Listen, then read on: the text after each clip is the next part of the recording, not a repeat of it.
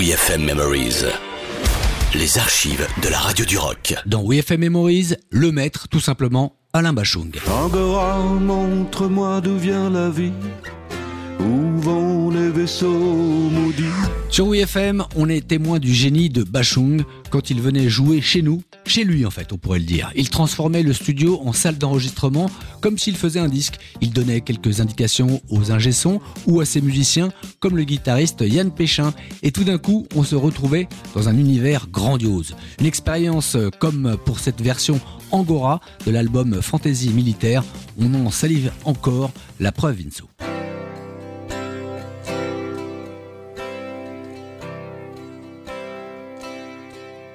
Il m'aura fallu faucher les blés, apprendre à manier la fourche, pour retrouver le vrai, faire table rase du passé, la discorde qu'on a semée à la surface des regrets.